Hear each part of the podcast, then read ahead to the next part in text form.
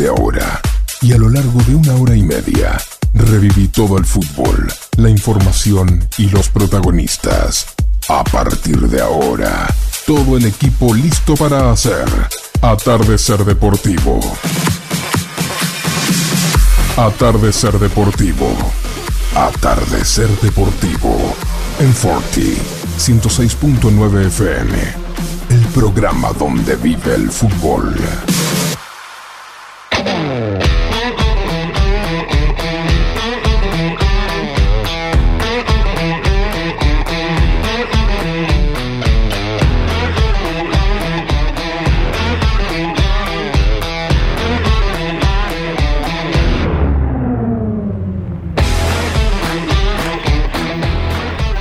Muy buenas noches, ¿cómo les va? Un miércoles más, como todos los miércoles. Hoy un día hermoso, lindo, en el cual vamos a disfrutar de todos los miércoles, en el cual prácticamente tenemos las grandes figuras del fútbol argentino. Hoy va a estar nada más y nada menos que Carlitos Tapia, el chino, aquel que solamente jugó en River, jugó en Boca, jugó en la selección argentina, fue campeón mundial. Así que vamos a tener esa satisfacción de tenerlo en Atarcé Deportivo, nada más y nada menos en una trayectoria inmensa, grande y también un gran ser humano. ¿Cómo te va? ¿Cómo andas, Martín? ¿Cómo va Jorge? Juan, bueno, un, un saludo también a todos los oyentes, la verdad un, un placer estar acá. También, bueno, jugó en, en Europa, se dio el lujo de, de, jugar en algunos equipos de Europa y bueno, eh, será un placer entrevistar hoy a, al chino. Buenas noches, ¿cómo les va? Sí, me quedé con el, un lindo día de Mazola, no sé si se despertó recién o no estuviste durante el resto de la jornada. Estuvo trabajando, estuvo trabajando. Estuvo trabajando, claro, pero en un sótano, evidentemente, sin ventana. Lindo día, eh, a ver. Linda transmisión, lindo programa, linda noche para Ustedes- un- una charla. Ustedes son bravos. Lindo día, quise decir, para mí. Claro. Bien. Un día especial. Un día perfecto, como el plan. Cada vez que venimos los miércoles y tenemos la figura, para mí es un lindo día. Porque Muy bien. tener esto es solamente de que arrancamos hasta el día de hoy, tuvimos la mala suerte de no estar un solo día.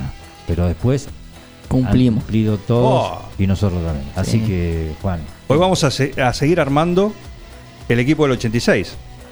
Claro, tenés razón. Entre todos los que pasaron, Entre recordamos que que estuvo primero, por supuesto, el que arrancó todo esto, que fue allá por abril, Oscar Ruggeri. Después lo tuvimos a, eh, a Pumpido, Ola Ortiqueche- Ola Ola al Checho Batista. Enrique. Lo tuvimos negro al negro Enrique, Eh, eh, también. Lo tuvimos también a Oscar Garré, Borghi, al Vichy Borghi también, ¿sí?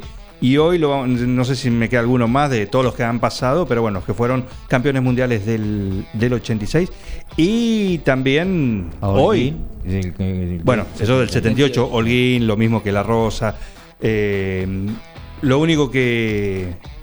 Y hoy vamos a tener uno más Sí, de sí, ese plantel del vamos a- 86. A, tener otro ¿eh? más, eh, así que vamos a los pisos, Juan. Vamos a las empresas que confían en esta propuesta.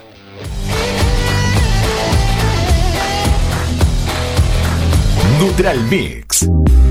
Nutrición animal de bovinos, cerdos y equinos. Líder en el país en productos de concentrados proteicos y distribuidores de Betty Pharma. Neutral Mix. Desde la ciudad de 9 de julio para todo el país. Ruta 5, kilómetro 261. Teléfonos 02317 611 612 611 613.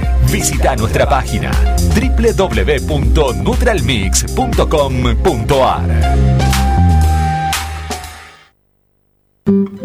Esa mujer es dulzura, belleza y amor. Es poesía, paz y. Estudio contable Parada Martí, Lagos 1241, teléfono 42 35 47, email estudio arroba paradamarti.com.ar. En Julio Mascheroni Computación comercializamos equipos de computación e insumos, realizamos instalaciones de redes, brindamos servicio técnico especializado para impresoras, PC, notebooks y somos representantes exclusivos de un nuevo concepto en software, Tango. El mejor sistema de gestión para administrar eficazmente su empresa. Somos especialistas en informática, hardware, software y tecnología. Somos Julio Mascheroni. Cardenal Pironio 1278. www.mascheroni.com.ar Pizzería Francesco, la posta de lo bueno. Empanadas, sándwich, tartas, tortillas y la mejor variedad de pizzas. Abierto de martes a domingo con envíos a domicilio. 52 18 10. Pizzería Francesco, la posta de lo bueno. Atardecer Deportivo. El programa donde vive el fútbol.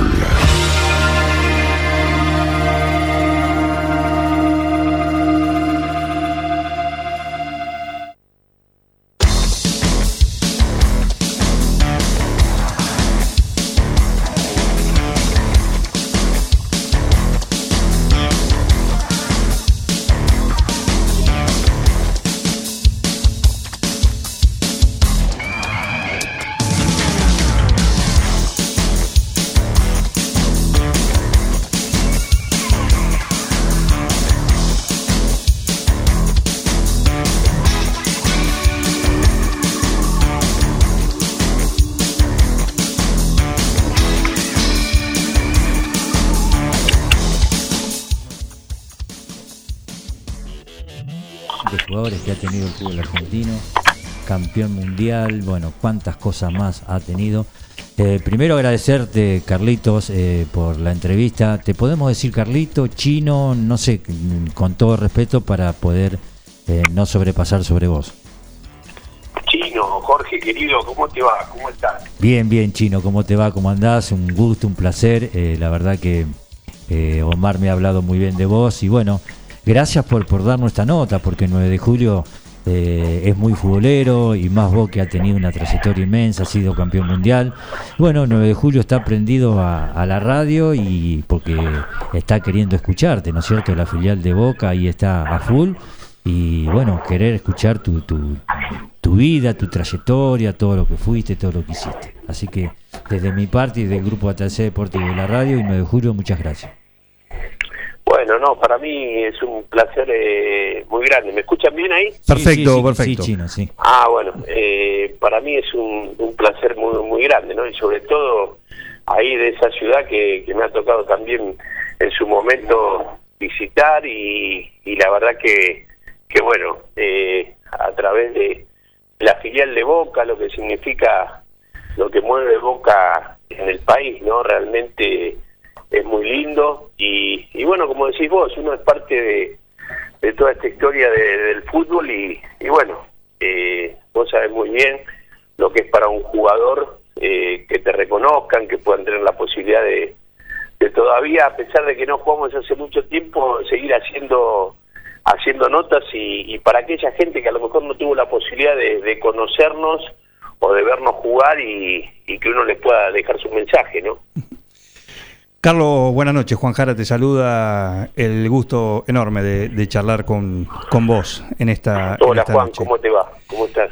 Muy bien. Eh, sin duda que eh, como carta de presentación es eh, imponente, ¿no? Eh, por lo menos alguien que surgió en River, triunfó en Boca, se fue cuatro veces de Boca, o tuvo cuatro, volvió tres veces Volví. a Boca.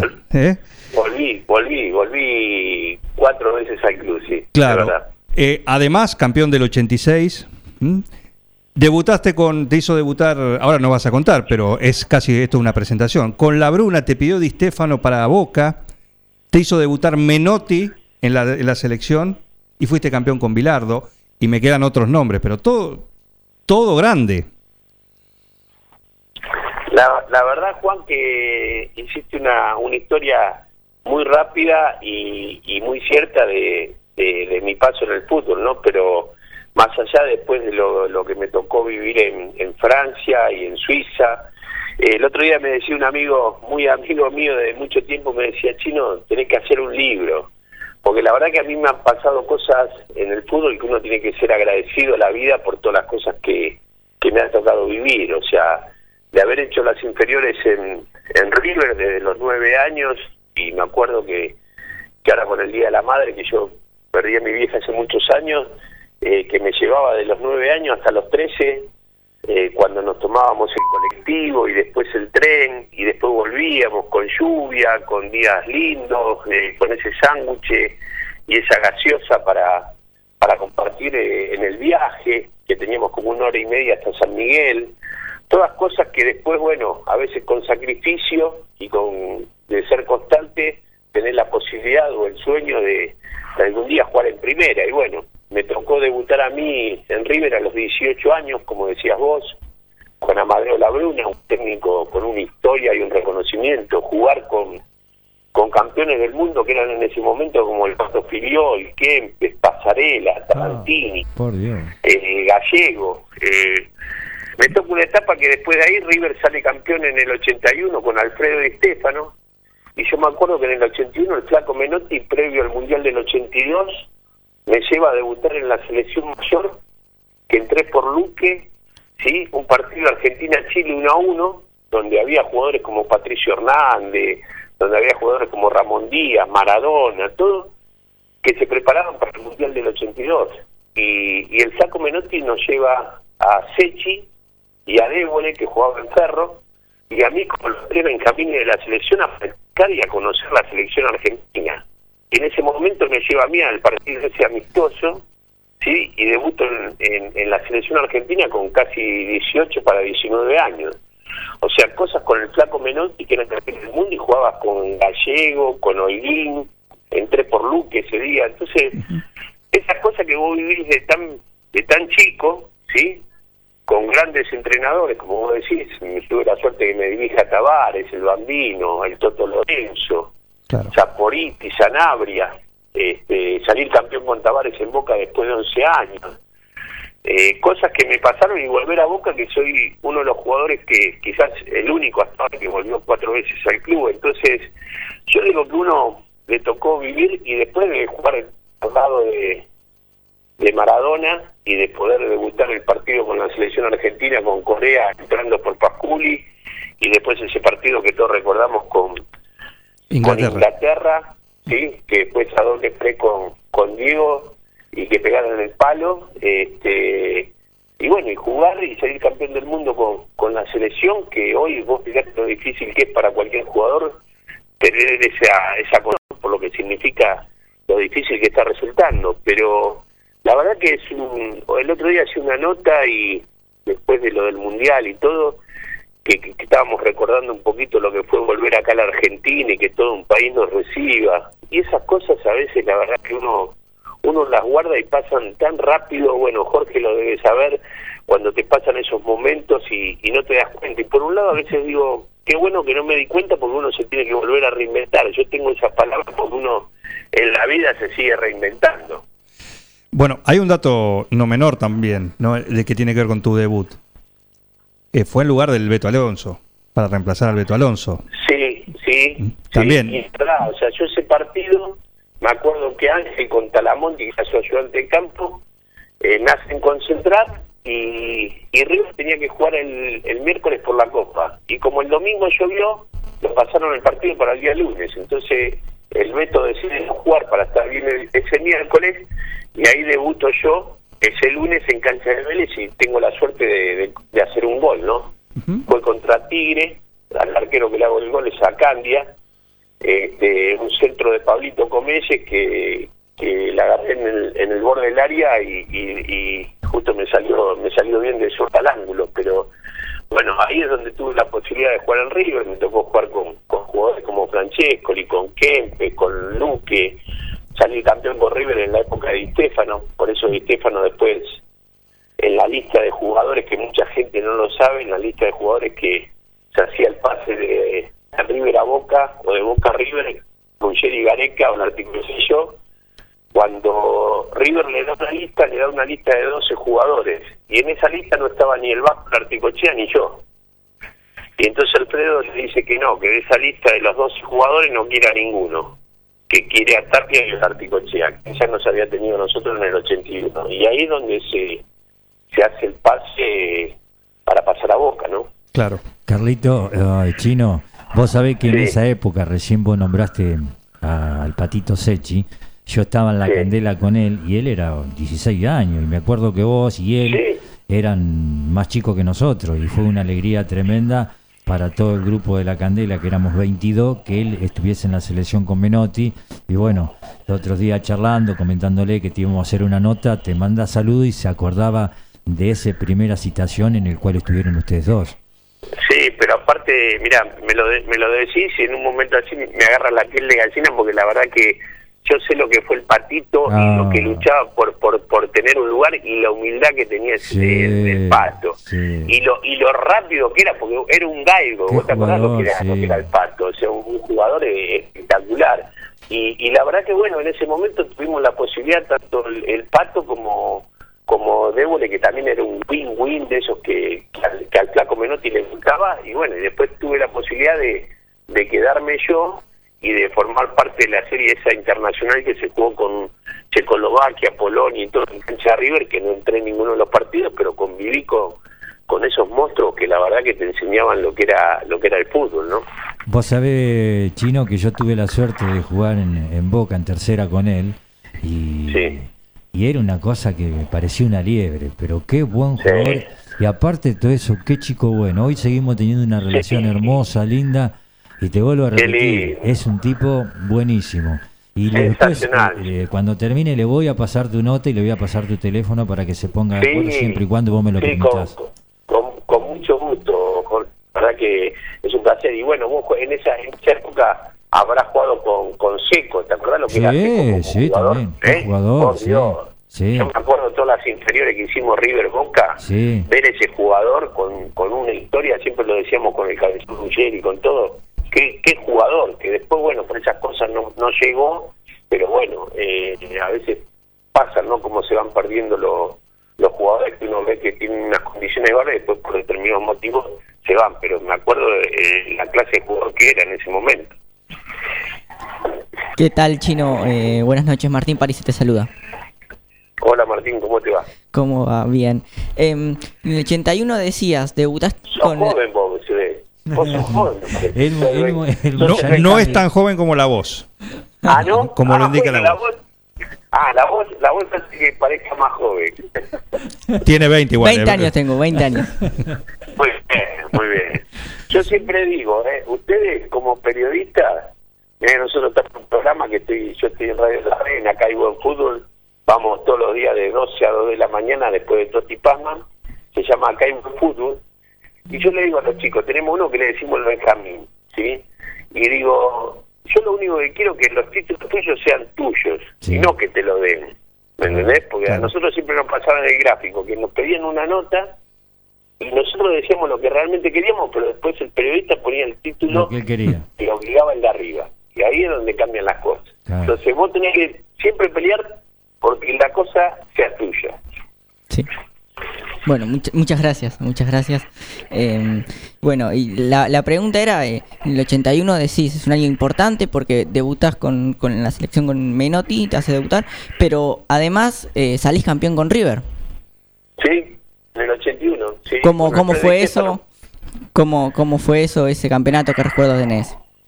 Y mira, fue mi, mi primer campeonato en mi historia futbolística, ¿no? O sea, eh, haber salido campeón con, con Di Stefano, eh, con el Pato Filiol, con, con, en ese momento con Pasarela, con Tarantini, Gallego, Kempes, eh, bueno, después de los pibes estábamos el Colorado Vieta, Roberto Gordon, Pedro Vega, eh, jóvenes que habíamos habíamos subido con, con la Bruna, ¿no?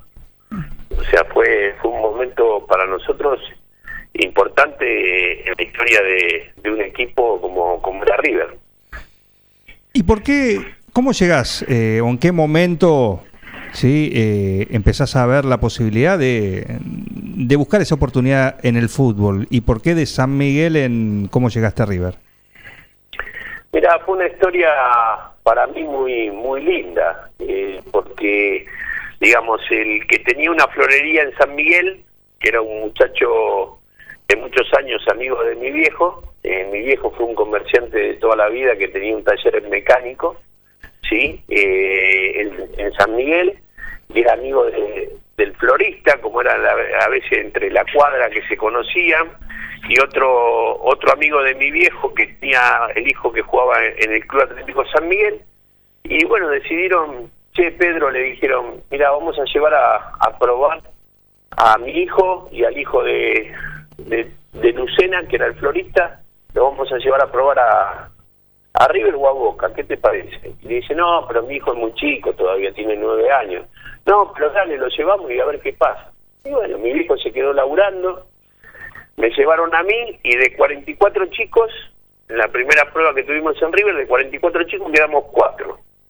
Entre esos cuatro, bueno, se debe acordar, eh, estaba Gordillo, el tapón Gordillo, que Ajá. después llegó a jugar en primera. Sí, claro. Y, después llegamos a jugar, eh, llegamos a jugar los dos, el tapón y yo.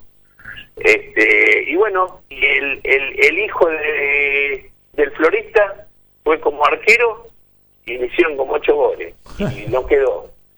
Y el hijo de, del otro amigo de mi viejo tampoco quedó y bueno, terminé quedando yo. Cuando llegaron le dijeron, mira, tu hijo lo ficharon, a, a, a nuestros hijos no, pero bueno, hay que empezar a llevarlo.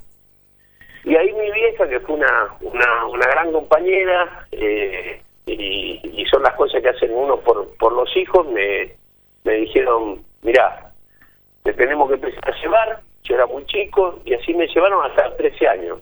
Después a los 13 años me tocó conocer al Colorado Viesta, que era de Muñiz, el Colo jugó en la época de Estefano con el Nene Comiso, después se, se fue a estudiante, este, y me tocó viajar con él, con Pedro Vega, que era de Torcuato, y así a los tres años empezamos a hacer dedo. Y vos sabés que digo, cuando hay una linda historia, porque cuando empiezo a hacer dedo, la primer camioneta que nos para, una, un C100, una Ford, con una cúpula atrás, ¿sí? Era una persona, eh, digamos, eh, de descendiente de, de alemanes, sí, que trabajaba y hacía cosas en cerca del estadio de River. Entonces, ¿qué hacía? La primera vez que nos llevó, nos llevó y nosotros le decíamos, no, vamos a entrenar a River, tenemos 13, 14 años, cuando en esa época sí se podía hacer dedo. Este, y bueno, y ahí dijo, ¿y a qué hora salen ustedes? No, nosotros salimos a las 5 de la tarde, entrenábamos a la tarde, salen a las 5 de la tarde. Bueno, entonces le decía, mira, yo tengo que pasar por la puerta del estadio, si ustedes están, se vuelven conmigo. Y bueno, y me acuerdo que esa historia fue que hicimos así durante casi cinco años que fuimos, las veces que lo encontrábamos a él en San Miguel, que salía de Bellavista, y así fue que cuando nos tocó debutar al Colorado Viesta y a mí, le dimos las entradas para que viniera a ver el debut nuestro. Y desde ahí, él era hincha fanático de San Lorenzo. Es una persona que falleció hace dos o tres años, ¿sí? Que se llamaba Carlos Geringer, y fue la persona que, que nos llevó durante esos cuatro o cinco años los martes y jueves cuando nosotros entrenábamos en inferiores. O sea, son cosas que a veces la vida... ¿Por qué te digo esto? Porque después esta persona nos vio jugar el Mundial del 86, me trajo un regalo cuando yo llego, vuelvo a San Miguel, esa persona no se olvidó nunca de, de mi cumpleaños, ¿sí? Eh, eh, después adoptó a sus hijos, o sea, porque no podía tener su, su mujer y adoptó dos hijos que son espectaculares, que hoy nos seguimos hablando. O sea, viste cuando la vida te une en otras cosas y, y lo importante que es ver cuando encontrás gente buena, ¿no? este, y bueno, siempre lo, lo, lo nombro porque es una persona que la vida me lo dio como, como un amigo, como un hermano. Estamos compartiendo esta linda charla con eh, el chino Carlos Tapia, sí, y acá están prendidos, te digo, varios, ¿eh? En especial, por supuesto, la, gente de, la Peña Antonio Roma, y mando un saludo su presidente, Carlos Marrafino, así que te mando un saludo eh, a, a, vos. Y, y, lo que vos decías también, ¿no? Eh, siempre arrancaste, o desde esos, esos primeros comienzos, eh, ¿Siempre en la posición que después te consagraste? No, vos sabés que muy poco me preguntan cómo empecé, pero empecé como win izquierdo.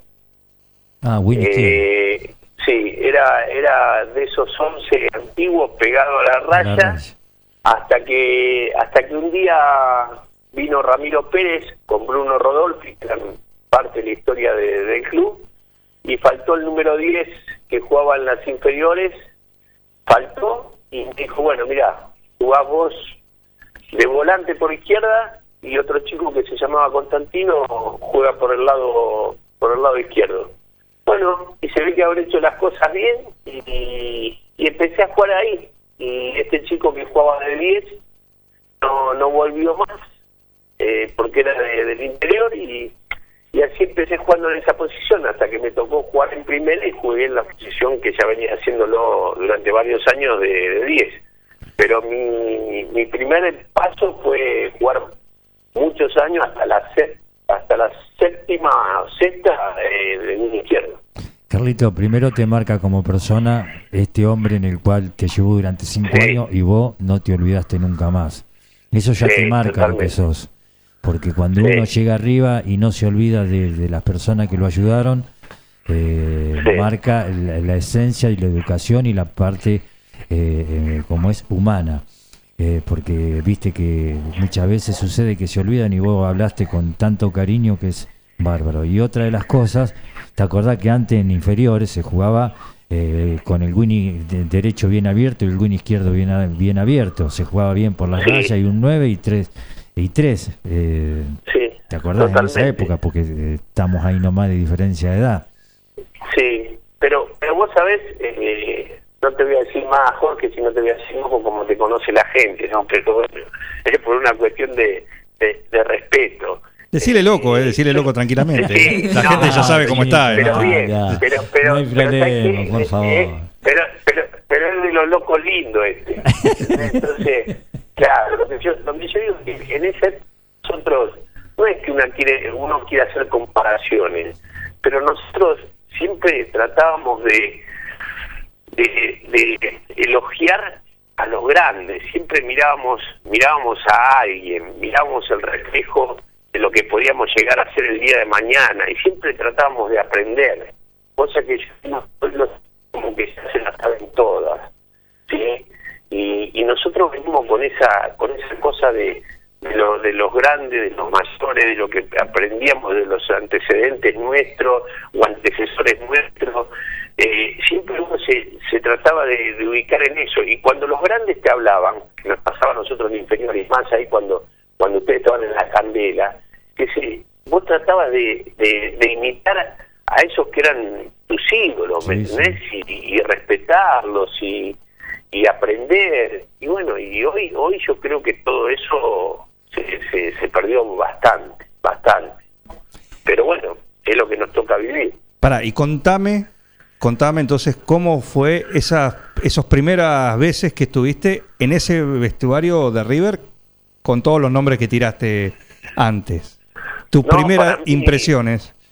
Para mí era era era cumplir el, el sueño de estar yo mirando el mundial en el año 78, alcanzó pelota en el año 79 y estaban las estrellas, alcanzábamos pelota en la primera.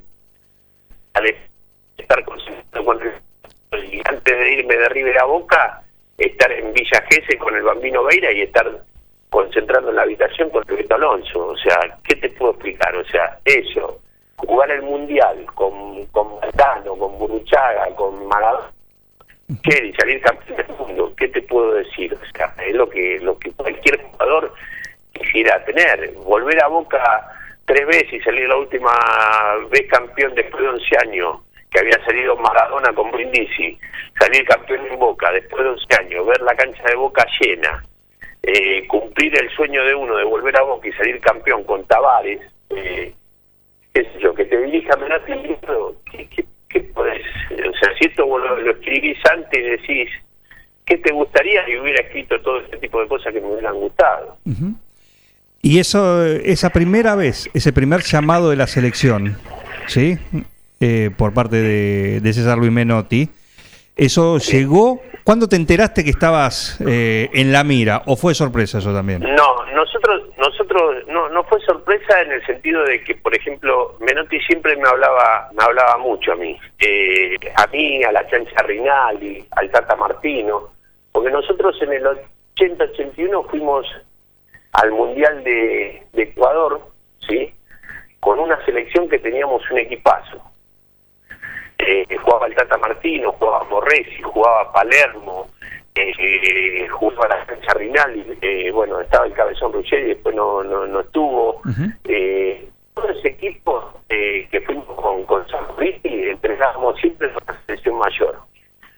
Y ahí el flaco Menotti de ver los entrenamientos donde me convoca después para, para acompañar en los entrenamientos con la selección mayor, y ahí es donde nos suma a nosotros tres, que estaba Debo y Sechi, y, y ahí el flaco empieza a ver, y bueno, y ahí es donde él decide, bueno, che, vamos a ponerlo a este, a este chico. Y después, bueno, lo tuve al flaco Menotti cuando fui a Boca en el 86, yo estaba en el 85 y viene Menotti, lo tuve al flaco Menotti ahí, después lo volví a tener en el 92, también en Boca, cuando él viene en el 92-93.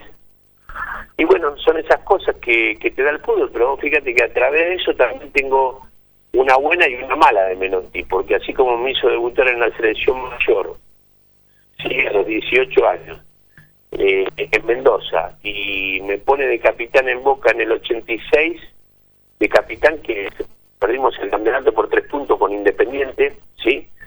Y después lo vuelvo a tener en el 93, 94 y en el 94-95 me deja libre a mí y a Simón de Boca. O sea, vos fíjate las cosas y yo a partir de ahí mi carrera termina en Boca a los 32 años, por decisión mía, ¿no? Pero fíjate cómo son las cosas a veces en el fútbol. Así como te digo que vino una vez, tuvo la posibilidad de, de darme esas alegrías, también me, me retiró del fútbol, en una palabra. Va, me retiré yo, pero te quiero decir cómo son las cosas a veces. Claro, y por ahí en ese momento imagino que fue un momento de calentura, sí, por ahí no, no lo entendías, pero hoy que estás más maduro, que lo ves y, y por ahí entendés esa posición, ¿cómo, ¿cuál es tu sensación? La, la sensación que yo tuve es la misma que sigo teniendo hoy. Él, yo siempre lo digo, me dijo, yo no, yo le, le fui a preguntar por qué yo no, no, a estar en el equipo, qué pensaba y él fue muy claro, me dijo, yo no tengo un jugador como vos en el equipo, ¿sí? Porque ya en ese momento no, nos tuteábamos. Y yo le dije que no, no terminaba de, de entender esto, Claro. eh, que por más que lo decidiera, no, no lo entendía, como no tiene un jugador como, como yo en el equipo, pero me dio la a entender como que había dos jugadores, que en ese momento estaba Nefa y estaba Tejera, Ajá. un jugador Tejera, un jugador Uruguayo. que estuvo en la selección uruguaya, sí, y un buen jugador, y que Boca lo había comprado y que lo tenía que vender, y estaba Gustavo Nefa, que también era un jugador muy importante, un zurdo con una pegada bárbara, De Unión había y él tenía que mostrar a esos jugadores porque Boca necesitaba venderlo. Y como yo tenía el pase en mi poder, como que, bueno, deci- decidía eh, prescindir de mí, ¿no? Pero bueno, son las cosas que a veces la gente no lo sabe, pero fue así como, como me tocó retirarme del fútbol. ¿Y cómo te sentiste cuando vos lo contaste? Te pidió de Estefano, imagino, pero eh, en el- y la posibilidad de pasar a Boca también, ¿no? Eh, pero ¿cómo te No, sentías? acordate que, acordate, acordate que se paró el fútbol. Sí, había una, una huelga, pero me refiero vos No, personalmente. no, pero la huelga no la huelga fue porque Ruggeri, Gareca o Articoche y yo no arreglamos. Claro. Claro. O sea, eh, no fue una huelga. eh, a- al no arreglar nosotros, se paró el fútbol un mes. Este, porque en realidad, bueno, Boca estaba en un momento difícil económicamente y porque, bueno, cada uno de nosotros en ese momento teníamos cosas para, para, para, para cobrar y, bueno, y no se daban las cosas, hasta tuvo que poner, yo siempre lo digo, tuvo que poner plata de gráfico para que la- la- los pases se, se concretaran. ¿Cómo, ¿Cómo fue eso? Este, Mirá qué buena noticia. ¿Cómo, cómo fue eso? No No, sé. no se, no se daban, no se daban las condiciones económicas. En teoría ya Gadetti y Ruggeri habían arreglado y el y yo no. Y bueno, apareció la plata no puesta por River y Boca, la puso la gente del gráfico para que arrancara el fútbol y para que cobráramos todo lo que teníamos que cobrar. Mira vos. Lo, lo conté y hay gente que lo sabía, otra gente que no, pero bueno, así fue la, la verdadera historia. Y, Yo no estaba en la lista de, de los jugadores que iban a pasar de River a Boca. Claro. Sí, sí, sí, lo Pero cuando me toca me acuerdo, me acuerdo muy bien que mi viejo lo primero que preguntó fue si estaba de acuerdo en ir. Y le dije que sí, que para mí era un desafío muy importante. En ese momento pasar de River a Boca no era fácil, pero bueno, me tenía confianza y así fue que que yo creo haberle dado cosas a Boca y Boca recíprocamente también me devolvió lo mismo, el cariño, lo que siento hoy cada vez que voy a la cancha con mis hijas y veo los partidos y haber vuelto las veces que volví, siempre quise volver a Boca. En un momento cuando cuando Higuaín de Francia vuelve a, River, que yo estaba en Brest también, la idea de, del flaco Menotti que estaba en ese momento ahí, quería que yo volviera a River y le dije que no, le dije que ya le había dado la palabra a Heller y que volviera a Boca. O sea, cosas que me pasaron en la vida que la verdad que son son lindas de poder eh, contarlas y, y expresar lo que uno no sintió. Yo creo que futbolísticamente Boca me dio todo, me dio la posibilidad de ir a Europa dos veces, me dio la posibilidad de, de, corear mi nombre. Eh, Jorge sabe lo que es jugar en ese estadio y lo que significa tener el público a favor, ¿no? Claro que, claro que sí. Eh, ¿Y te costó ese cambio? Al principio, digo. ¿Cómo tuviste un tiempo de, de adaptación? En Mirá, un momento yo, complicado, como eh, decíamos también. No, no, no fuiste a un, a un Boca en un momento de, No, tuve la suerte, de gloria. tuve la suerte de, de arrancar con Alfredo Di Stefano. eh, tuve la suerte de hacer mi, mi primer partido en cancha de Boca. Le ganamos 3 a 2 a, a Racing de Córdoba. Y yo hice el. eh, íbamos 2 a 2, hice el 3 a 2 sobre la 12. Un tiro libre mío que justo me tocó que, que, que, que fuera gol. Y ahí es como que la gente empezó a ver, bueno, a ver, ¿a quién trajimos? Pero quédate tranquilo que los primeros partidos escuchaba corre gallina, pone huevo, Sí, sí. esto es boca, ¿me entendés? O sea, Hasta que te lo te digo, metiste en el bolsillo.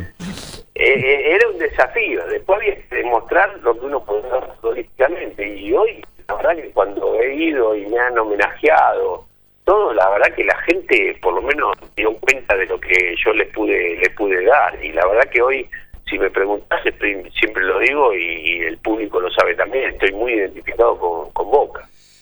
Claro que sí, eh, el que habla es Carlos Daniel Tapia, el chino, sí, estamos compartiendo este especial de miércoles de atardecer deportivo. Contanos, eh, acá han pasado, recién lo, lo enumerábamos, ¿no? Grandes, eh, algunos que fueron parte del, del equipo del 86, Pumpido, eh, Garré, el mismo Vasco Larticuchet, estuvimos charlando con él, Batista, Oscar Ruggeri. Ruggeri, por supuesto. Eh, El gallego González. El gallego. el, el gallego González El estuvo, gallego. eh, estuvo la semana pasada ¿sabes lo que acá. fue? Sí, ¿Eh? Sí, sí, sí, no, no, vos no sabés lo que fue, fue extraordinario. Pero, pero contame cómo, cómo fue esa, esa llegada a la lista definitiva ¿sí? para el Mundial 86. Mirá, eh, que en el puesto donde yo estaba, estaba arrancando desde Sabela, Ponce, Bocini, Borghi, Burruchaga, Tropiani, yo y Maradona. ¿Sí? O sea, teníamos nueve, nueve jugadores en esa posición, ocho o nueve jugadores en esa posición, de los cuales de todos los que te dije, con una historia y una trayectoria. Y la verdad que yo pensé que como ese mismo año yo estaba con el flaco Menotti, ¿sí? Jugando en Boca, y tenía en la tarde el entrenamiento con Bilardo, dije, es muy difícil, no se pueden ver ni Bilardo ni Menotti. Bilardo no, va a elegir un jugador de, de Boca. O sea, y más estando con Menotti, que yo me decían, ¿cómo te sentí con Menotti? Y me decía que me sentía bárbaro. Claro. Entonces, te dieron las cosas así. Yo tuve un año, te diría que buenísimo, futbolísticamente. La verdad que fue un año donde tuve la suerte de hacer casi 19 goles, salir atrás de Francesco y que fue goleador con 21. eh, y tuve un año, la verdad, profesionalmente muy bueno. Y el último partido donde que jugábamos con Chacarita, ese último partido que Bilardo daba la lista el día lunes, ese domingo yo tuve la suerte de hacer tres goles en cancha de Chacarita y ganar 3 a 0 y fui tapa del gráfico. Y creo que el gráfico a las 6, 7 de la tarde en Buenos Aires y creo que Bilardo daba la lista a las 7, 8 de la noche con Grondona. Y por lo que tengo entendido estaba entre Isabel y yo. y bueno, y yo pensaba que Isabela, que había jugado en estudiante con él, había Isabela. Eh, yo la, tuve la suerte de que, de que me elige y ser parte de esos 22 jugadores que, que después tuvimos la suerte de, de alcanzar lo más lindo que le puede pasar a un jugador, que es la gloria, ¿no? La,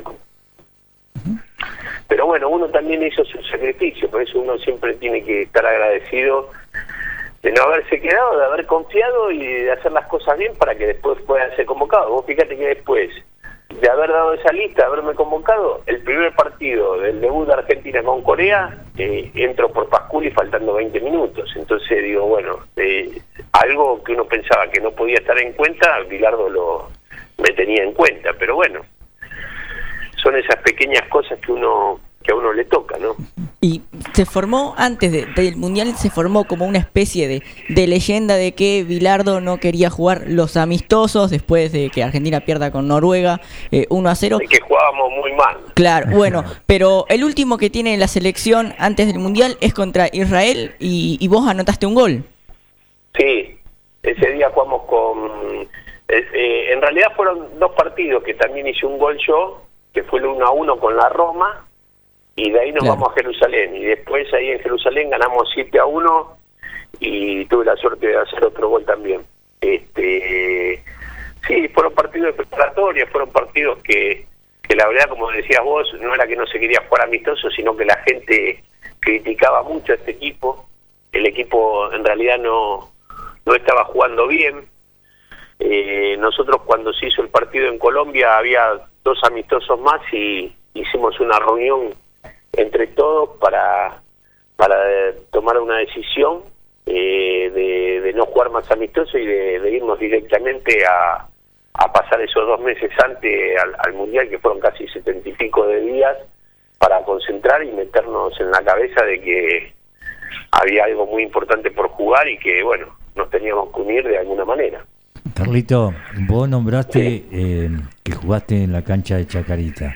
Explicale Sí. vos a la audiencia lo que era esa cancha en aquel momento, ir a jugar ahí, porque ahí no jugaba cualquiera. Más si era no, lo que era, pero pará, lo que era jugar ahí, Jorge, y después lo que era, lo que era estar en ese vestuario Sí, ¿te para entrar Abajo de la tribuna. abajo, abajo de la tribuna Sí. y pará, en ese momento yo siempre lo digo, más allá que hice yo los tres goles, no es que Chacarita se va al descenso con los tres goles míos. No, no. Pero no.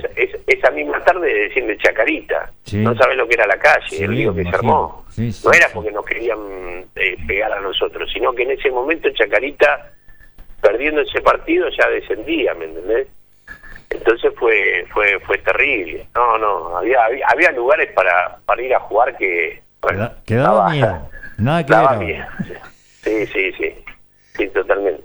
Chino, ¿recuperaste la, la camiseta del partido eh, contra eso, Inglaterra? estoy en eso, estoy en eso. ¿No sabés quién te la llevó? Estoy en eso, en- estoy en eso. Me dicen, me dicen que hay que se la di porque fue en San Miguel, hay que se la di, ahora está en España y me dijo que en teoría dice tenerla él. Todavía no me la mostró ni me la mandó, así que estamos, estamos en esa, en esa recuperación. Pero bueno, como le dije que era para un museo, capaz que se digna a dármela, si no, no sé qué va a pasar. Pero bueno, ya está, ¿qué va a hacer? Hubo un jugador de básquet, eh, Pipa Gutiérrez creo, que, que tuvo que comprar su propia camiseta eh, en Mercado Libre. No, esperemos que no te pase eso. Sí, sí, bueno, el, el cabezón no puede encontrar la de la final, que le rompieron la manga. Claro. ¿Entendés? Eh, pero ¿qué va a hacer? Uno en ese momento no, no piensa, ¿viste? no La verdad que son momentos de, alegría. Yo me acuerdo de llegar a San Miguel y que me recibieron en una autobomba, toda la gente en San Miguel, que, que tenía un campeón del mundo en su lugar. ¿Viste? ¿Qué sé yo? Yo tenía un bolso ahí que lo cuidaba como si fuera que tuviera millones de dólares y eran las camisetas y no sé, me, me dio la alegría, me saqué y empecé a repartir cuatro o cinco camisetas de cuatro o cinco partidos y entre esas estaba la, la azul de Inglaterra. Ah. Pero bueno, ¿qué va a hacer? Hoy un, Pasa hoy un otro miembro acá de- del equipo Atardecer Deportivo, Germán Brena, me hacía, bueno, me recordaba eh, que en ese partido, yo no, no lo recuerdo la verdad, e- ese hecho puntual, sí lo de lo del tiro en el palo, tu tiro, disparo y, y que dio en el palo, en el, sí, en el palo del arco de Shilton. Eh, pero que después te lesionás. Yo no recuerdo si fue en, en el mismo partido o, o después. No, fue. Yo tiro esa, esa doble pared con Diego, ¿sí? Y cuando trabo y me queda para la derecha, ahí hago el esfuerzo, pateo y ahí me, me desgarro en el momento. Mm. Y, y me acuerdo que cuando estoy volviendo para la mitad de la cancha, digo, me dice, dale que la próxima sale. Y le dije, me desgarré. Y me dice, ¿cómo? Me desgarré, le digo. O sea, y ahí jugué los otros 10, 12 minutos que quedaban, pero como olvidándome de, de que estaba desgarrado. Claro. Claro. Porque no le iba a decir a Villardo que me sacara ahí, ni loco. Pero bueno. ¿Y claro, cómo, cómo lo viviste? Ese partido fue muy especial por todos los factores que, que, que acontecieron, por la guerra de Malvinas, pero vos, antes de entrar, ¿tenías presente la guerra o no era solamente un partido de fútbol, un, eh, un mundial, pero ¿cómo, cómo lo viviste vos? Qué, qué buena la pregunta, porque la verdad que fue un momento para nosotros que lo hemos vivido como argentinos por todo lo que había vivido la guerra de Malvinas, por haber eh, llevado a tantos chicos jóvenes, porque yo te quiero contar que en ese momento yo también era clase 62, Claro. ¿sí? Y estaba haciendo la colimba en Ramos Mejía, ¿sí? Y, y yo veía cómo salían los chicos jóvenes de mi, de mi categoría, ¿sí? A, a- a- en camiones y los subían en los camiones sin saber a dónde podía llegar a ir. Este, y yo creo haberme, digamos, entre comillas, haber tenido la suerte de no viajar en el sentido de que como yo jugaba en River, tenía que jugar los partidos en River y era como que tenía determinadas cosas Licencias. para poder ir al club y licencias y todo eso. Pero si yo hubiera sido parte de todo ese, ese grupo de chicos que perdieron la vida y esas familias que realmente perdieron a sus hijos, la verdad que fue un momento que, que lo vivimos porque era el primer partido, el primer encuentro que se hacía después de Malvinas con, con Inglaterra y, a pesar de que muchos no querían que se jugaran, nosotros éramos que no lo tomamos como la guerra, pero sí como que queríamos ganarlo de alguna forma para traerle esa alegría a toda la gente que había vivido esa experiencia que para no vivirla nunca más. Y, y la verdad que siempre hablamos con excombatientes de, de Malvinas, hemos estado ahora los campeones del mundo en distintos lugares acompañando y con que ellos nos contaron sus historias y nosotros contarles lo que vivimos en ese vestuario, porque ese vestuario mientras nos cambiábamos era un silencio total y, y yo creo que ese partido fue festejado más que, que con, con Alemania. Para nosotros eso era haber ganado algo algo importante que nos quedó como, como un medallero en ese partido, ¿no? Y haber estado yo en ese partido y haber entrado y haber ganado ese partido tiene tiene una historia muy muy linda para, para todos nosotros y creo que para todos los argentinos, ¿no? Creo que se festejó más que la final. ¿Con quién concentrabas ahí en, el, en México? Con el negro Enrique, amigazo, un crack. Y vos sabés que el negro tiene una historia, porque el negro, con, como los primeros dos partidos no, no salió ni al banco, ni, ni estuvo en el equipo, ¿sí? Eh, me dijo, si este es el tercer partido, no me convoca, me voy. Le digo, ¿dónde te vas ahí, negro? Estamos acá en México, ¿dónde querés ir? Ya te vamos, estamos alternando, no, pero tengo dos partidos y, y el próximo partido es, digo, negro, tranquilo, mirá cómo termina el negro, que después termina dándole el pase a Diego y Claro. después de ahí no salió nunca más. Sí, sí. No, no. Este, por eso esa- esas historias que a veces eh, uno las cuenta y vos decís, qué loco, ¿no? Pero fue, fue así, se quería volver el negro, el negro no quería saber nada. Bueno, acá, acá contó que dos años antes se, habría, se había comprado la valija para ir. Dijo, Claro, yo la valija, claro, yo voy, dijo. ¿Eh? Sí, sí, sí. Así- Sí, calculá que tanto el negro como yo no, no estuvimos en la etapa de eliminatoria Claro. y después fuimos fuimos convocados por, por Bilardo. Y cuando volviste del Mundial con esa gloria, ¿no? ¿Te imaginabas? Por ahí era otra época en el fútbol y hoy ya enseguida se piensa en una transferencia al exterior. Eh, pero cuando volviste, por lo menos vos personalmente, más allá del grupo, pensabas decir, bueno, ahora voy a dar un salto, voy a irme, mm, va a venir una posibilidad de una transferencia al extranjero. No, la verdad que, mira, en ese momento yo estaba por cumplir 24 años, me toca estar en un mundial con, con 23 años y, y, y vuelvo, yo cumplo en agosto, vuelvo casi cumpliendo los 24 años y, realmente uno la vida pasa tan rápido que a veces no te das cuenta de las cosas que, que te tocan o que vivir. Recién ahora nos estamos dando cuenta de, de lo que fue salir campeón del mundo.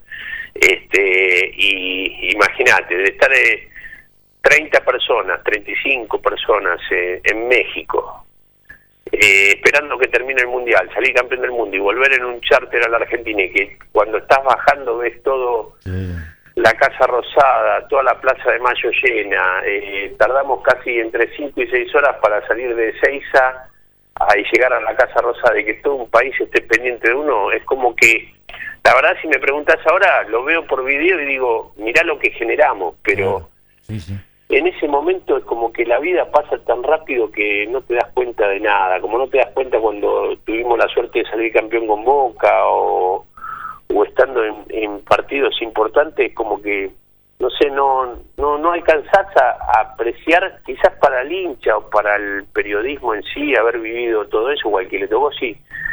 Uno lo que recuerda es los momentos lindos que nosotros tuvimos y que hemos vivido, pero, qué sé yo, la vida es como que se, viste, pasa pasa muy rápido la foto esa. Entonces, como que te quedas con lo, lo de ahora, lo difícil que es lograr esas cosas, ve lo, difícil que es llegar a, jugar en una selección y, y vos decís son siete partidos, pero ganar los siete partidos, viste, no, es fácil. Entonces, bueno, no sé, qué sé yo, uno pasa tan rápido esto que, que la vida es como que te tenés que seguir reinventando. Yo me acuerdo el día que, que dejó de sonar el teléfono en mi casa y que ya no había más tapa del gráfico, y le habrá pasado al loco también, o sea, y ya no te llaman más y ya la gente, y bueno, y pasás a, a decir, bueno, y ahora la vida se te termina rápido, a los 33, ¿qué hago? ¿Qué, empiezo a hacer? ¿Hago a esto, hago lo otro?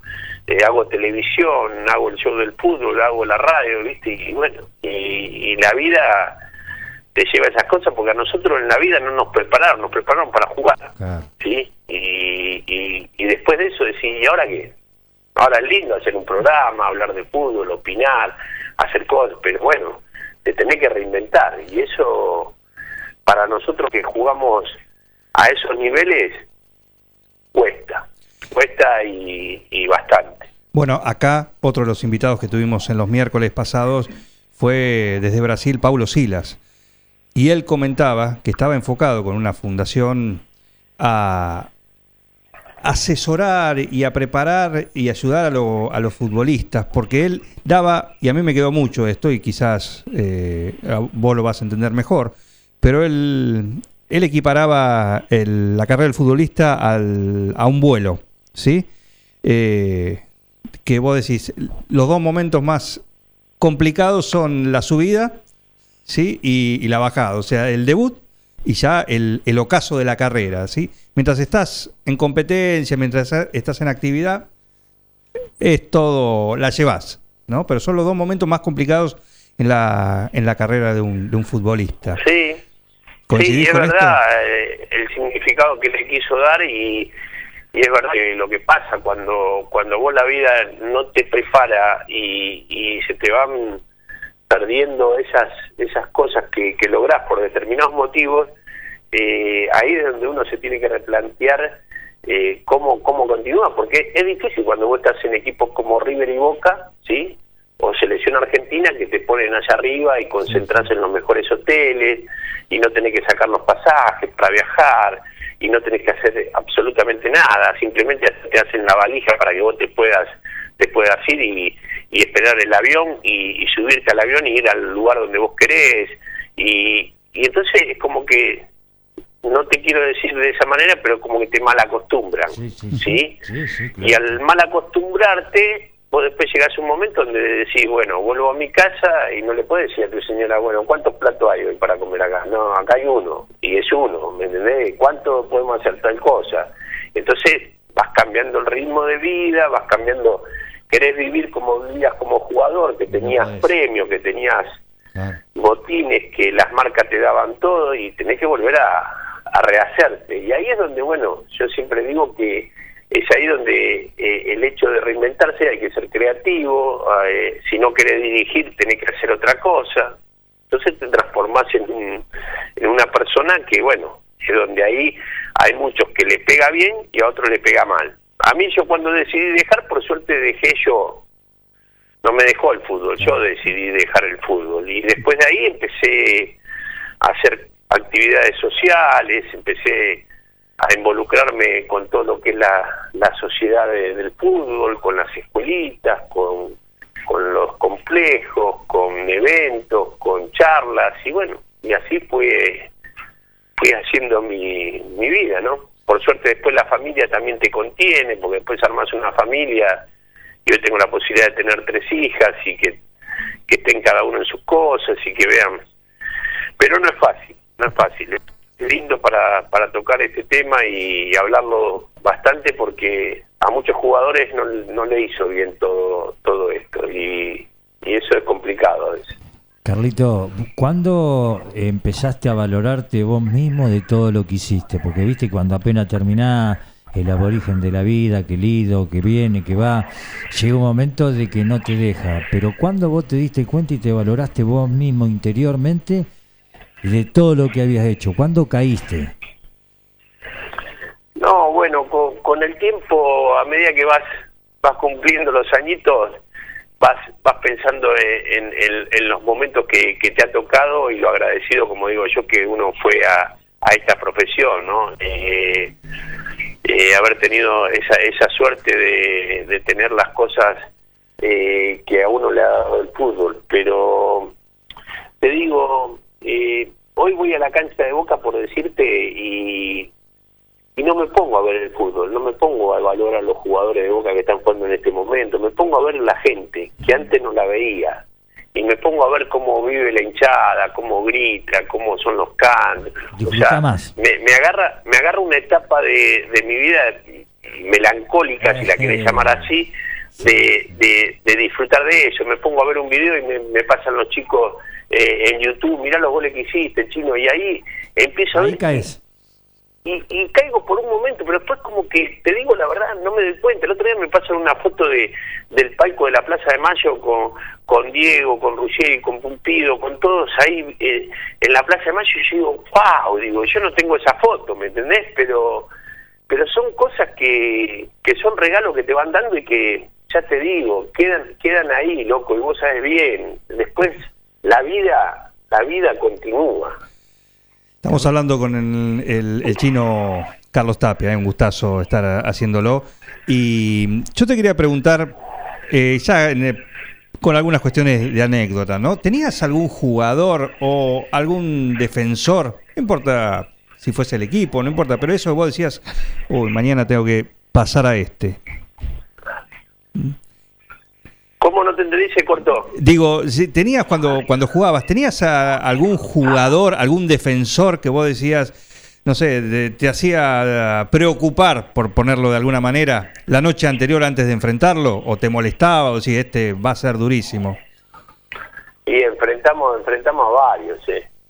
Te digo, tuve en un momento eh, que enfrentar a Higuaín y Pasarela en River, los clásicos. Claro.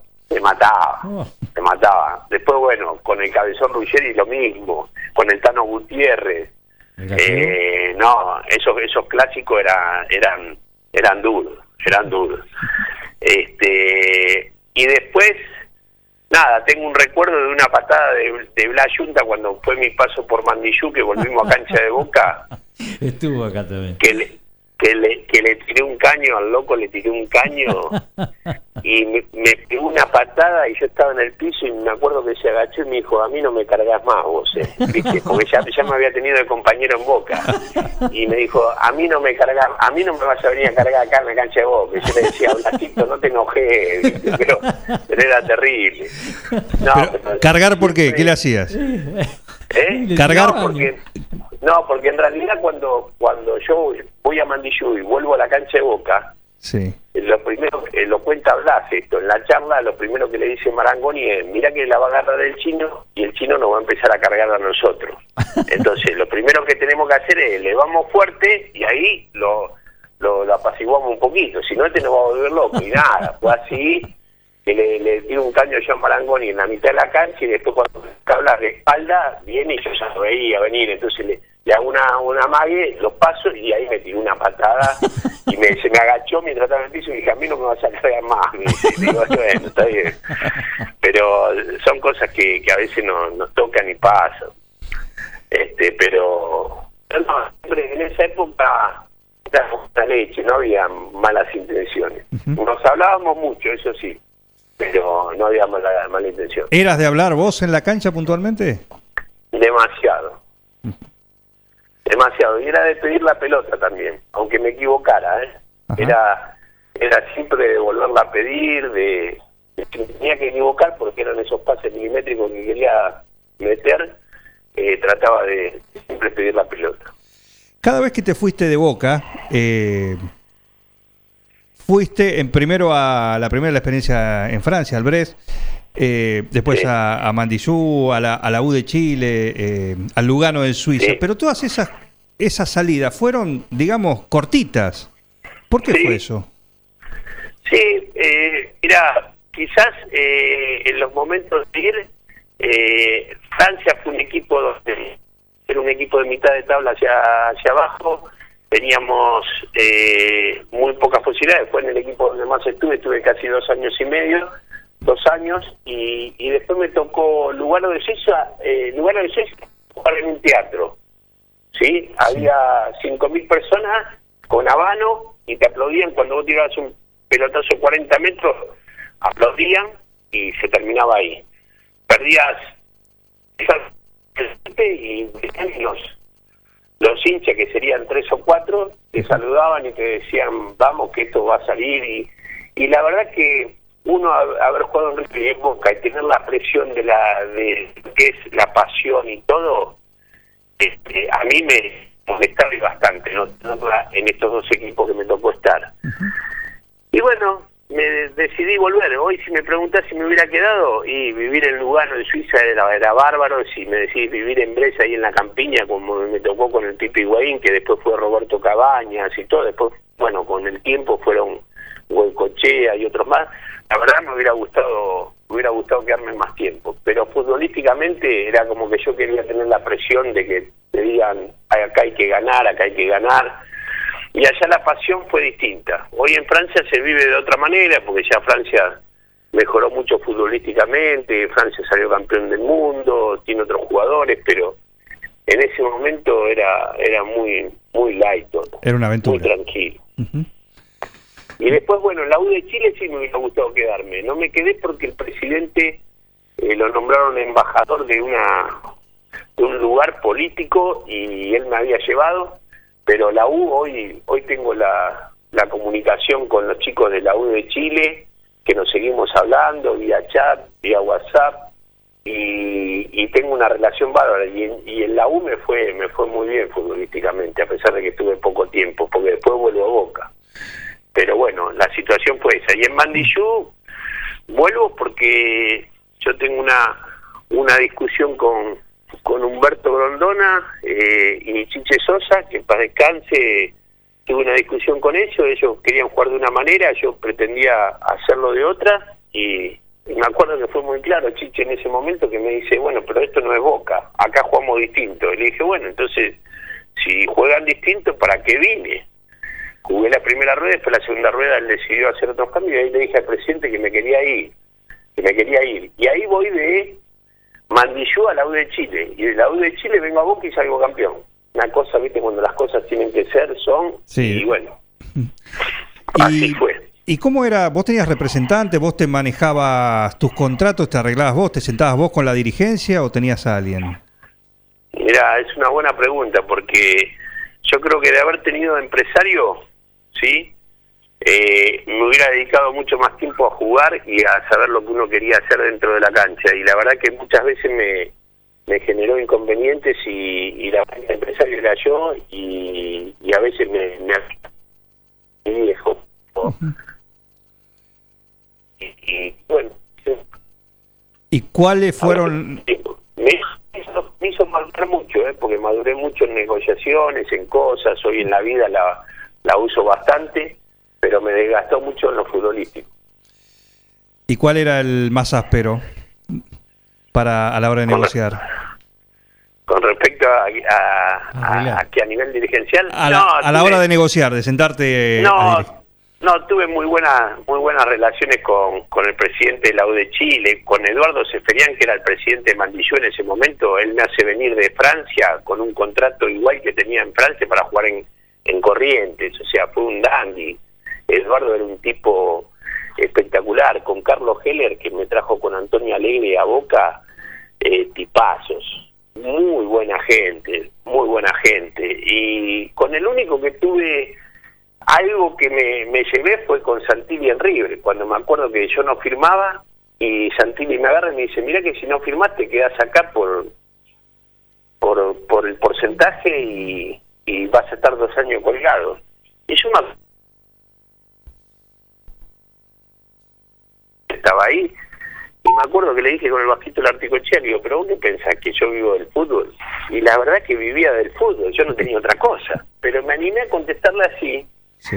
y vos fíjate cómo es la vida, que después voy a Boca y al año y medio me llevan a la selección argentina y vamos al Mundial de México. ¿Quién era el presidente de la delegación? Santi. Santilli. Hugo Santilli. Y me lo cruzo en el pasillo de noche que habíamos jugado nosotros el, el primero o el segundo partido, me lo cruzo de noche en el pasillo.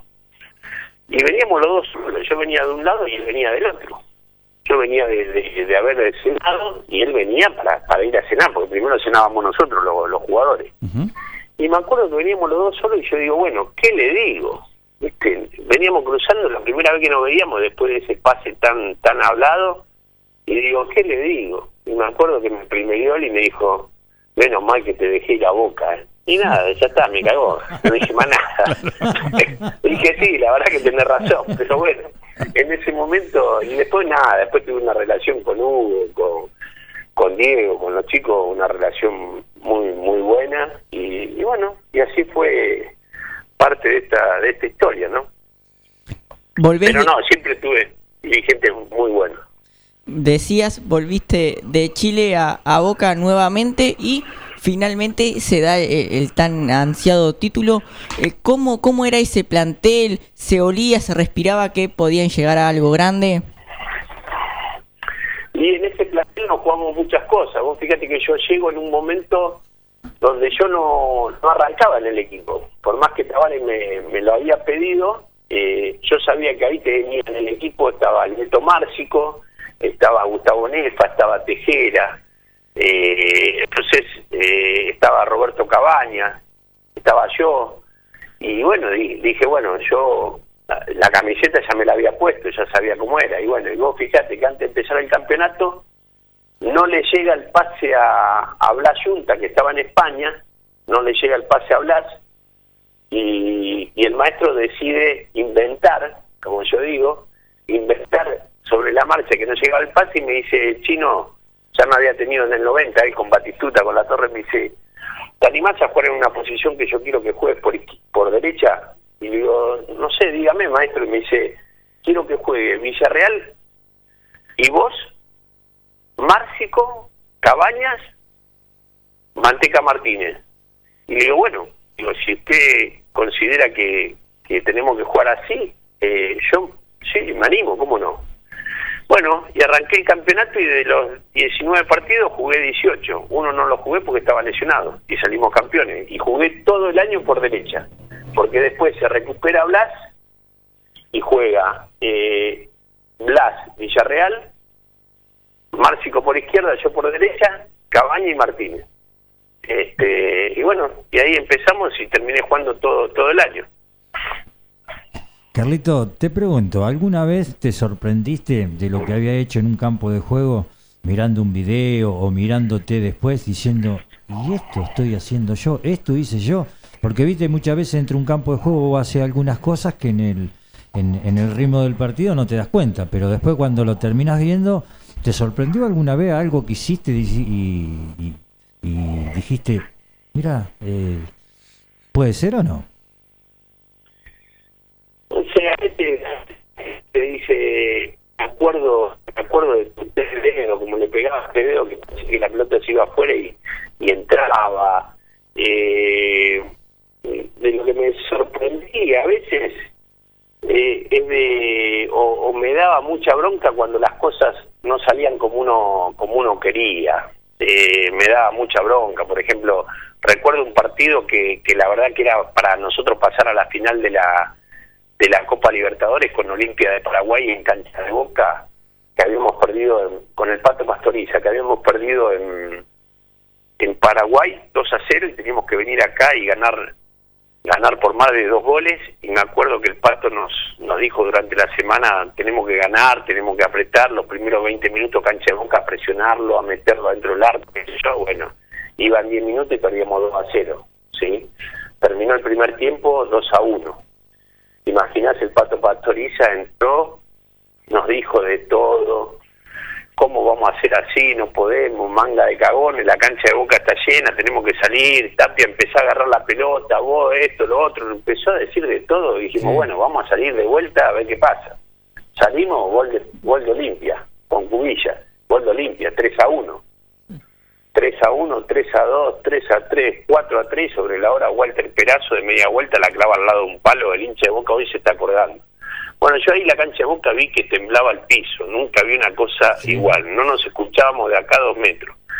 Fuimos a los penales y en los penales yo pateaba el quinto, que decía, bueno, acá pateo el quinto de fino, está todo bárbaro. Pateé el quinto, lo hice, pateé el quinto el arquero de ellos, eh, que era, no me acuerdo si Al- a- Almeida o Amarilla, no me acuerdo del arquero, a lo mejor usted lo recuerda. Almeida me parece. Almeida, sí, que patea penales. Y patea Almeida, lo hace y vamos al, al sexto penal. Bueno, y ahí le toca justo patear a, a Villita y, lo, y, y se lo ataja. Y ahí la verdad que se, se me cayó una cosa de decir, tanto llegaste para luchar esto, era una posibilidad, fíjate después el campeón de la Libertadores eh, es Olimpia, ¿entendés? O sea, pero bueno, son esas cosas que vos decís, si me tengo que arrepentir, me arrepiento de esos de esos momentos donde a veces futbolísticamente vos sabés lo que es el fútbol, loco, te pasan y, y pasaron. Pero son cosas que, que, que suceden, ¿no? ¿Te gusta el fútbol de hoy? ¿Ve fútbol? Sí, veo, veo, veo, pero no entiendo mucho. Sí. Y con No, tu forma no, de jugar no, no, no puedo entiendo. entender. Claro. No, no entiendo, Sí. no entiendo cómo cómo no se arriesga más. Ay, no entiendo claro. cómo no se no se genera más fútbol, como que, que se sacan el compromiso de sacárselo fácilmente. Ujú. ¿Entendés? Es, mientras menos tenga la pelota, mejor. Mientras menos comete un error, voy a saber que no me van a cagar a pedo. No, arriesgá, intentá, ¿entendés? Hoy se corre más de lo que se piensa, pero también que se corra. Yo no digo que no se corra. Eh, porque a, la- a lo mejor como jugábamos al ritmo nuestro en nuestra época, tampoco se jugaba, pero se veía otra cosa. O sea, hoy eh, no podés estar dependiendo de un jugador. Hoy tenés que tener un equipo tenés que jugar, tenés que intentar, tenés que, digamos, enfrentar determinadas situaciones y saber cómo la vas a resolver. Nosotros antes nos quedábamos para, y el loco debe saber, para para definir. Vos te quedabas a lo mejor 20 minutos con 15 pelotas para definir, para, para saber lo que es una definición. Todo. Hay jugadores, hay delanteros que no saben definir. ¿Cuánto Y- practicabas y- los tiros libres vos? No, nosotros poníamos barreras hasta eh, nos tratábamos de poner una un, un par de jugadores, un par de cosas para para quedarte y quedarte con los arqueros y a veces con los arqueros suplentes que querían laburar y te hacía y los hacía laburar de esa forma y nosotros a su vez practicábamos.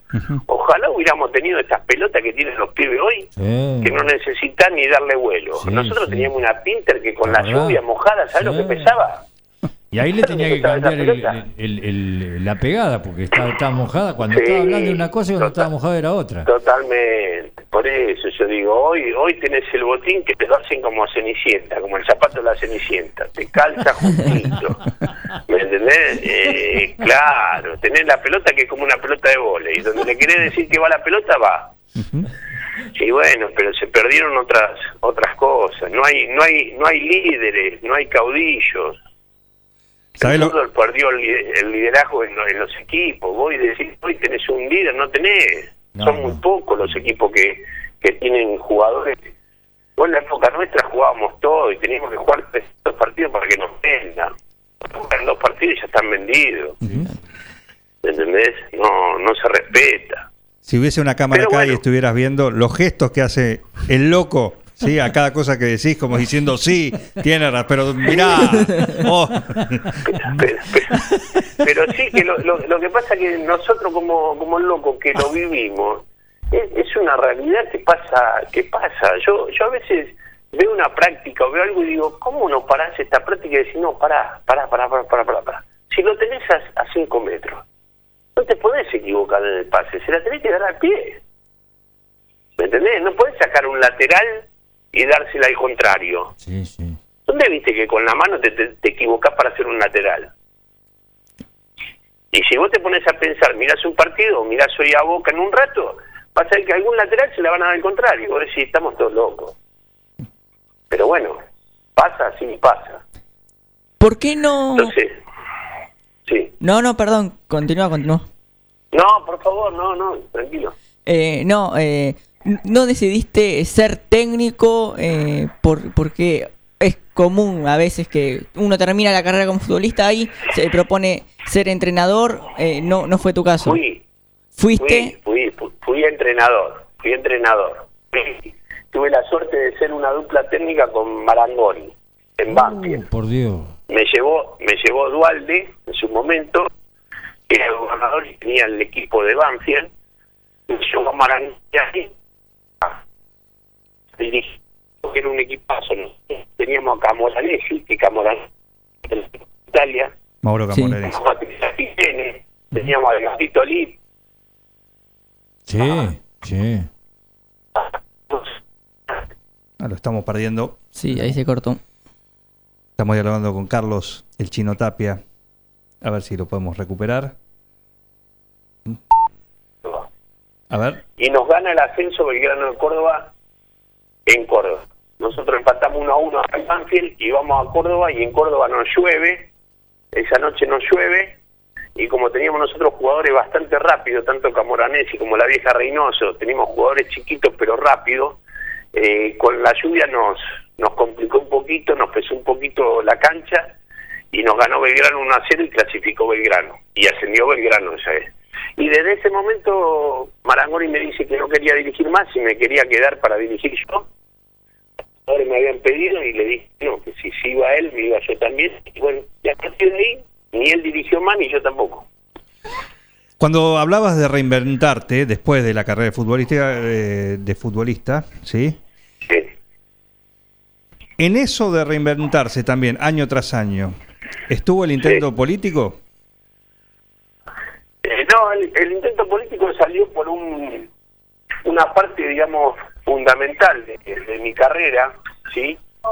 Que fue de, de pronto eh, usarlo, que yo había nacido en San Miguel y, y a mi viejo le habían pedido, por favor, como me había dejado el fútbol, y por favor podía asumir como, como director de deporte de San Miguel y la verdad que que decidí hacerlo sí decidí formar parte de, ese de ese gobierno como director de deporte o asesor de del intendente y y la verdad que me gustó en ese momento poder trabajar en, en los barrios con las escuelas en, formar a los chicos en, en armar una una dirección de deporte con con todos chicos profesionales, cosa que en ese momento, estoy hablando año 94, 95, cuando yo me había retirado, muchas direcciones de deporte no estaban con profesores de educación física, eran todos cargos políticos que le daban y, bueno, y, y a dónde te llevaban a la dirección de deporte. Entonces yo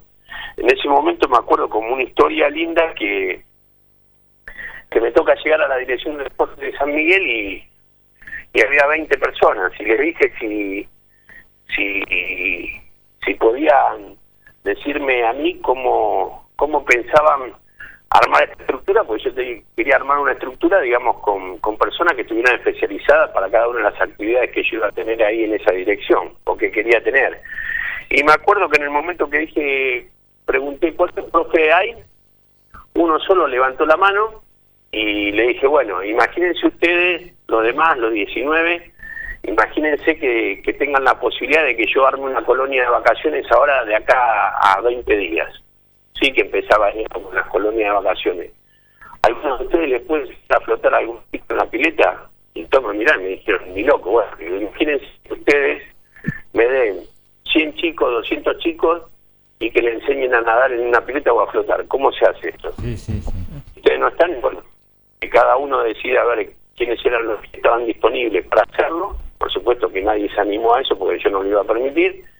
Y bueno, y tu- tomaron otras direcciones y yo me hice de un equipo de, de profesores que después hoy, la verdad, lo siguen, lo siguen continuando. Estuve 12 años yo con cuatro intendentes distintos este y pude hacer cosas muy lindas que los, chicos que están ahí y que profesor educación física como, como, como corresponde, ¿no? Porque eso creo que es lo mejor que puede pasar en una dirección de deporte. Después, a través de todo ese trabajo que yo te digo, de esos 12 años, tuve la posibilidad de ir a la provincia de Buenos Aires, donde ahí estuve ocho años como subsecretario de deporte en la provincia, donde me, me, me tocó recorrer los, los 135 municipios, eh, estuve en lugares como Tapalqué, bueno, 9 de Julio, Mercedes, eh, en todo lo que es la costa atlántica, y la verdad que bueno, eh, fue fue muy duro porque la verdad que uno como deportista trata de ver y que las cosas puedan mejorar.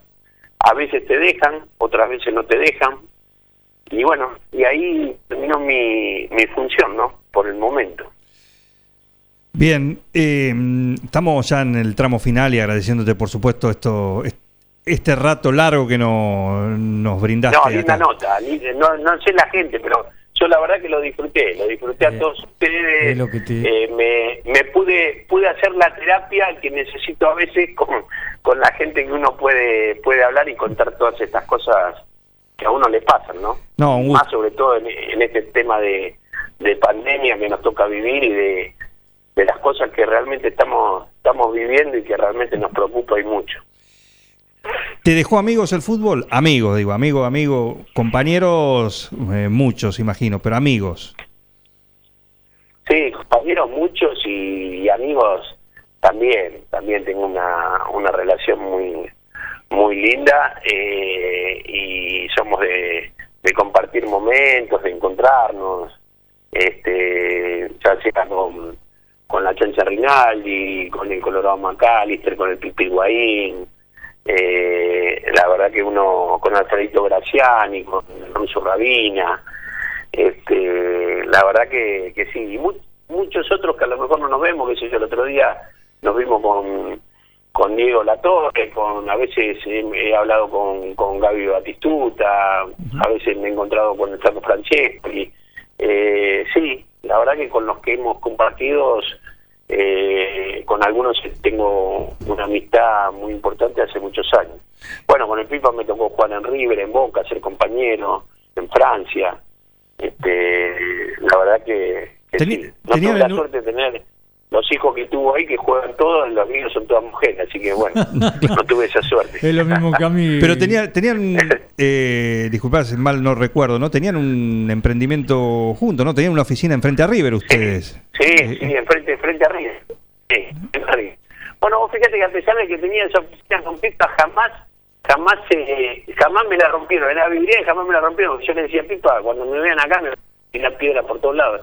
Y la verdad que el hincha de River siempre me respetó, no me, no me, no me, es más, yo siempre digo, si en algún clásico que me tocó jugar en cancha de River, jamás me, me insultaron ni me silbaron, ¿no? Lo que pasa es que siempre fuiste un jugador muy correcto, Carlitos. Sí, pero bueno, también el hincha de River sabe cuando me fui, de la forma que me fui, entonces como que no, no fue como algunos jugadores que vos llegabas y te puteaban todo el partido, te silbaban. Tuve, tuve esa suerte también, por eso te digo. Pero bueno, son esas cosas que a veces pasan en el fútbol. La imagen que uno tiene, por lo menos yo, ¿no? Re- tengo 51, alguna vez eh, te he visto jugar, eh, por supuesto, y la imagen que uno tiene de Tape, por lo menos la, la que me viene así, es eh, la pinta de, del crack, ¿no? La camiseta, principalmente la de Boca, pero eh, las medias bajas. ¿Y cuál es la imagen que vos tenés de vos mismo? Y de ser un, un jugador, digamos, eh, como decías vos, me jugaba, me, me gustaba jugar con, con, las medias bajas, con las vendas fuera de las medias, eh, siempre de, implementar mi, mi estilo eh, y siempre lo dejo para la gente que, que considere que, que jugador fui, ¿no? Sí, sí, que uno puede, puede estar en esta historia de, del fútbol argentino eh, y, tener el, el, mejor de los recuerdos, ¿no? Eh, realmente eso es lo que uno, uno valora de hacer las cosas bien, de seguir haciendo las cosas de la mejor manera. Este, y después las cosas vienen vienen solas. A veces te toca, a veces no, a veces hay que esperar o saber esperar, este, pero en algún momento te, te toca. Entonces, eso es lo que uno, uno ve siempre como, como lo que le dio, sigo teniendo eh, las mismas cosas de, de- de- del barrio, de, ser el pibe que fui siempre y bueno, eh, y también de, de saber elegir a veces las cosas que uno quiere y las cosas que uno no, no les gusta, ¿no? Eh, hoy, hoy quizás esto me hizo ver otra realidad que antes uno no la veía, ¿me entendés? Que a veces vos por determinadas cosas vivías acelerado, no tenías tiempo para esto, no tenías tiempo para lo otro. Y sin embargo, qué sé yo, cuando me llamó Jorge me dijo, chino, podemos hacer esto, sí, dale, la semana que viene, lo armamos. Y en otro momento capaz que uno, viste, no le daba cierto valor a, la- a las cosas y creo que cada uno tiene sus, sus momentos y, y bueno, y eso es lo que uno te deja esto, ¿no? Eh, Chino, bueno, más que nada, eh, espero que te hayas sentido cómodo, que te hayas sentido... Espectacular, Bueno, espectacular. la verdad que nosotros eso no- nos pone muy contentos. Eh, gracias por darle a la ciudad de 9 de julio, a Tercer Deportivo de la radio esta nota.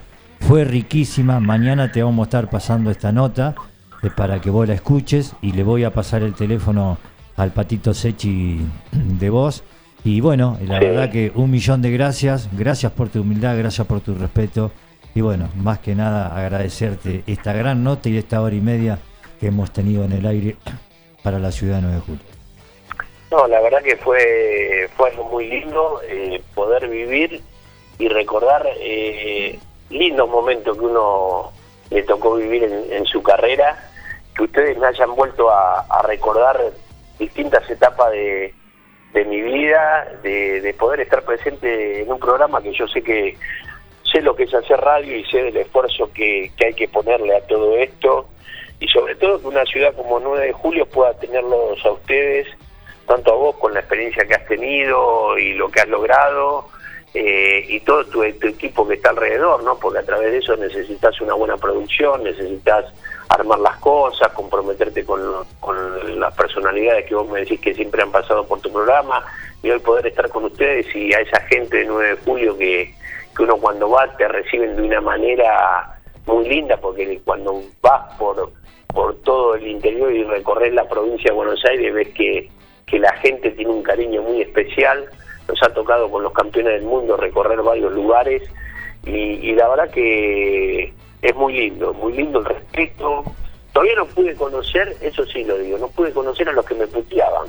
Todavía no, lo- no los pude conocer, pero en algún momento va a haber alguno que me diga, "¿Usted sabe cómo te puteaba, chico?". ¿Se animará? Todavía no los pude, todavía no los pude conocer, pero nada, un, un placer enorme y la verdad que a cuidarse, a cuidarse mucho, este y bueno, y esperar que esto esto pase pronto para alguna vez, así como me invitaron para hoy, inviten para hacer un asado ahí, Sí, la peña de Boca sí, o ustedes sí. y podamos armar un un asadito y contar historias fuera de la radio. Sí, sí.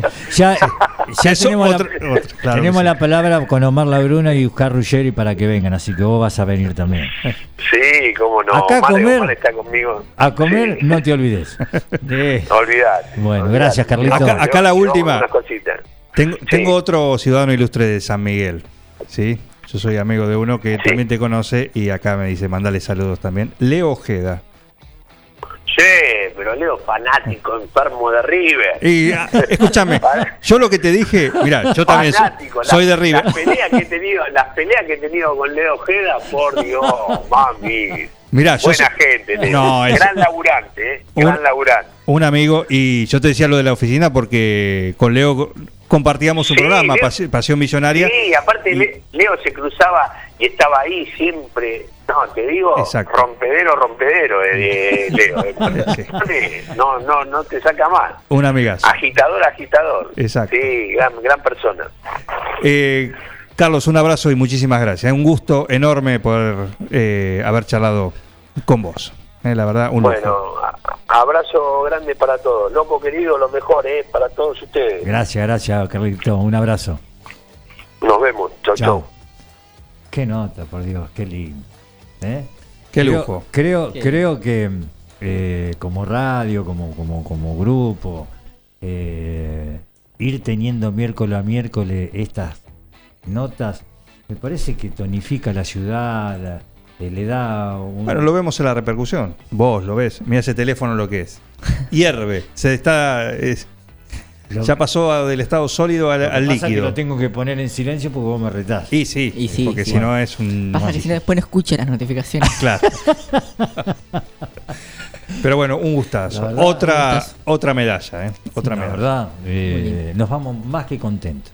¿No es cierto, Martín? Sí, sí, ni hablar. Como siempre decimos, ¿no? Más allá de las camisetas, esto es escuchar a gente que ha tenido una, una historia, que son parte de la historia viva del, del fútbol argentino. Le quiero aclarar a una señorita que es del grupo A Tercer Deportivo que no es que tengamos todo de boca. Da la circunstancia que también jugó en River, jugó en la selección, jugó Sí, en Boca. claro. Esa señorita es Eliana Dramicino. Porque Sí. hoy me puso, eh, todo de boca. No, Ah, bueno. traemos cada uno.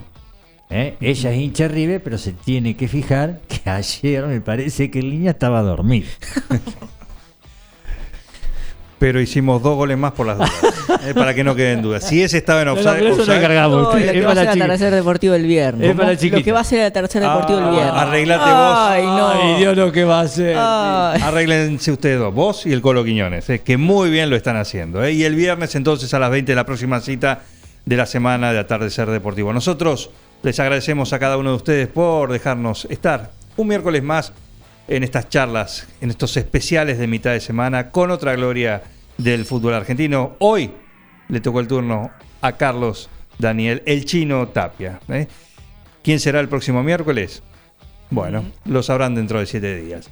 Les mandamos un saludo, gracias a todos ustedes y por supuesto este programa es gentileza de las siguientes empresas.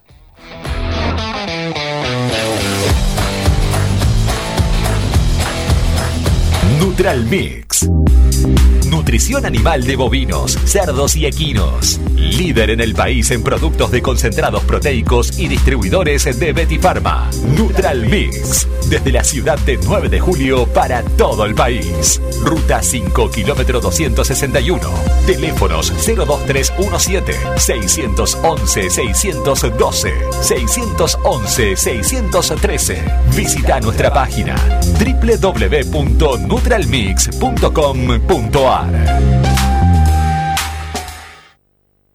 Estudio Contable Parada Martí, Lagos 1241, teléfono 42 35 47, email estudio arroba paradamarti.com.ar. En Julio Mascheroni Computación comercializamos equipos de computación e insumos, realizamos instalaciones de redes, brindamos servicio técnico especializado para impresoras, PC, notebooks y somos representantes exclusivos de un nuevo concepto en software, Tango. El mejor sistema de gestión para administrar eficazmente su empresa. Somos especialistas en informática, hardware, software y tecnología. Somos Julio Mascheroni. Cardenal Pironio 1278 www.mascheroni.com.ar Pizzería Francesco, la posta de lo bueno. Empanadas, sándwich, tartas, tortillas y la mejor variedad de pizzas. Abierto de martes a domingo con envíos a domicilio. 52 18 10. Pizzería Francesco, la posta de lo bueno. Atardecer Deportivo. El programa donde vive el fútbol.